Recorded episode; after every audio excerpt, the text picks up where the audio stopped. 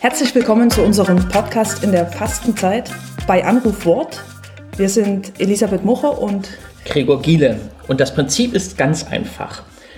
Sie reichen ein Wort der Heiligen Schrift ein, das Ihnen wichtig ist, vielleicht ein Lieblingswort, gerne verbunden mit einer kurzen Begründung. Einreichen kann man das unter einer E-Mail-Adresse bei anrufwort.web.de.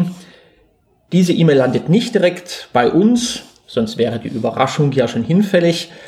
Die E-Mail-Adresse wird betreut von Rita Kotzur, die uns dann während des Podcasts anrufen wird und mit ihrem Lieblingsbibelwort überrascht. Wir haben dann fünf Minuten Zeit, uns spontan, aber dennoch fromm und geistlich über ihr Wort auszutauschen. Es ist alles live und Sie können es trotzdem jederzeit anhören. Wir sind gespannt auf Ihre Bibelworte und wir sind gespannt darauf, was Sie mit uns in dieser Zeit machen. Und jetzt geht's gleich los mit dem sogenannten nullten Podcast, dem ersten Lieblingsbibelwort. Und das stammt von Rita Kotzur höchstpersönlich selbst.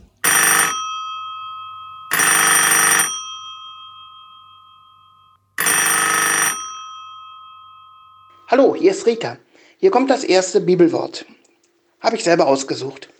Es kommt aus 1 Johannes 4,16. Wir haben die Liebe, die Gott zu uns hat, erkannt und gläubig angenommen. Gott ist Liebe und wer in der Liebe bleibt, bleibt in Gott und Gott bleibt in ihm. Dazu kann ich noch sagen, dieses Schriftwort begleitet mich Zeit meines Lebens durch alle Höhen und Tiefen, die das menschliche Leben ausmachen. Es ist mir Wegweiser, Hilfe und Ziel und schenkt mir immer wieder neu die Einsicht, dass es sich lohnt, für und mit Gott zu leben. Was könnt ihr dazu sagen? Die Zeit läuft. Durch alle Höhen und Tiefen, sagt Rita, wenn ich über die Liebe Gottes nachdenke und besondere Erfahrungen mit Gott, dann erscheinen mir das die Höhen, die Höhepunkte zu sein. Aber Liebe Gottes in den Tiefen meines Lebens? Da habe ich zumindest die Hoffnung, dass mich die Liebe Gottes auffängt, seine Hände tragen. Aber diese Erfahrung würde ich wahrscheinlich selber auch nicht mit Liebe Gottes äh, beschreiben, obwohl wahrscheinlich seine Liebe dahinter steckt, sondern eher Wegbegleitung, Stärke, Hilfe. An den Festtagen meines Lebens würde ich eher von der Liebe reden.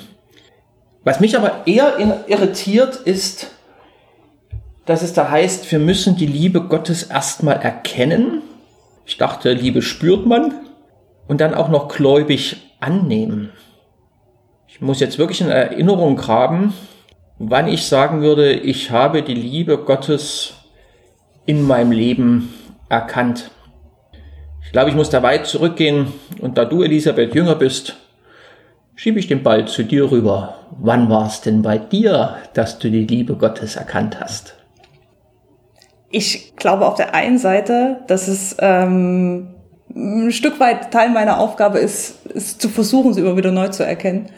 Und ja, klar gibt's diese, diese Festtage des Lebens. Es ist ganz, ganz spannend, weil es bei mir tatsächlich auch gleichzeitig ein schwieriger Moment war. Und zwar der Entscheidungsmoment in den großen Exerzitien, die ich im Noviziat gemacht habe. Geht man, also das Noviziat ist die Ausbildungszeit im Orden und dann geht man vier Wochen ins Schweigen mit äh, einem ziemlich durchgetakteten Programm und macht Meditation, hat Gespräche und so weiter.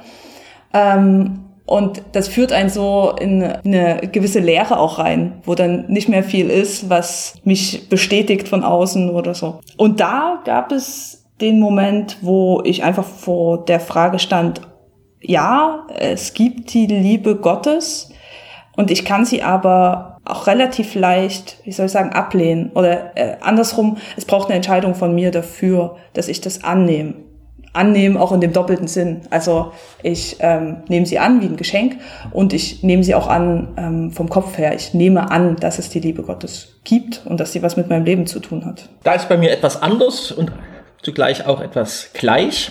Mir fallen auch zuallererst spezielle Exerzitien ein, wo mich die Liebe Gottes aber eher wirklich überrumpelt, übermannt hat. Da stand gar nicht mehr die Frage, ob annehmen oder nicht.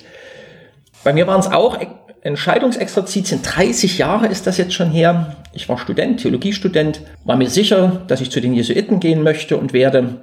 Und habe eben nochmal, wie das üblich ist, Exerzitien gemacht, Entscheidungsexerzitien, um mir das vom lieben Gott bestätigen und abnicken zu lassen. Da hat er leider nicht mitgespielt. Ich weiß das noch wie heute, den Moment. Es war in Koblenz, an der Mosel, den Ort müsste ich, glaube ich, wiederfinden. Da war mir plötzlich klar, nee, das mit den Jesuiten, lass mal lieber, Gregor, um den Orden zu schützen, ist es besser, nicht dahin zu gehen. Aber gleichzeitig erfüllte mich ein Gefühl der Sicherheit, dass dieser Gott es gut mit mir meint, dass der mich einen anderen, aber super Weg führen wird und dass ich mich dem einfach so anvertrauen soll. Ja, 30 Jahre her, ich bin jetzt selbst überrascht. Sicherlich gab es in der Zwischenzeit auch viele Momente, wo die Liebe Gottes unscheinbarer bei mir war und ich erfahren durfte. Aber das würde ich so als die zentralste Erfahrung nennen. Ich wäre jetzt wirklich gespannt, ob unsere Zuhörer auch so einen Moment benennen können. Können wir aber nicht rauskriegen. Nein, das ist tatsächlich, entzieht sich unserer, unserer Erkenntnis. Aber wir können es annehmen, ähm, dass wahrscheinlich jeder, jeder von uns einen Moment hat, wo er entweder überrumpelt wurde von der Liebe Gottes oder da ganz fein was gespürt hat, wo, wo er sie gemerkt hat, puh, da, da braucht es jetzt eine Entscheidung von mir. Und ja, vielleicht können Sie sich heute einfach an dem Tag mal einen Moment nehmen und schauen, wo ist dieser Moment in Ihrem Leben oder die vielen kleinen Momente. Es gäbe noch viel zu sagen, aber fünf Minuten sind rum. Bis morgen.